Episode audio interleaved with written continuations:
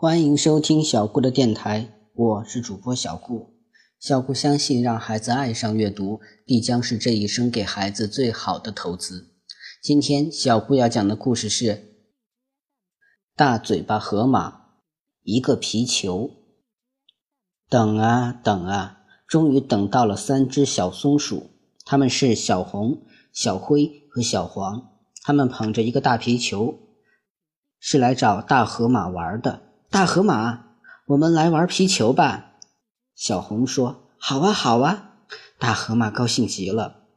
小红把球扔给大河马，大河马用脑门一顶，就把球弹回到岸上来。他们玩得很开心。小灰用头一顶皮球，把皮球顶给了大河马。大河马又用脑门把球顶回到了岸上。接着，小黄提起脚来。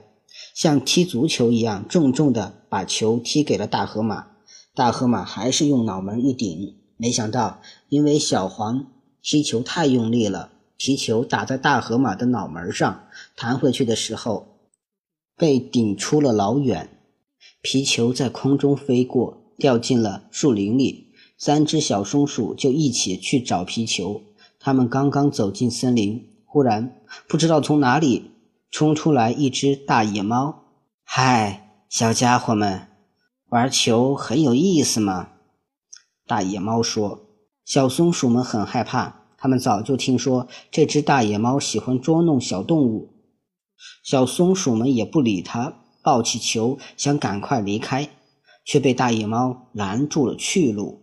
想逃吗？哈哈，没门儿！大野猫一把。抓住了三只小松鼠的尾巴，把它们倒拎了起来。小松鼠们吓得哭了起来。哈哈，只要你们陪我玩，我就放你们下来。大野猫冷笑着说。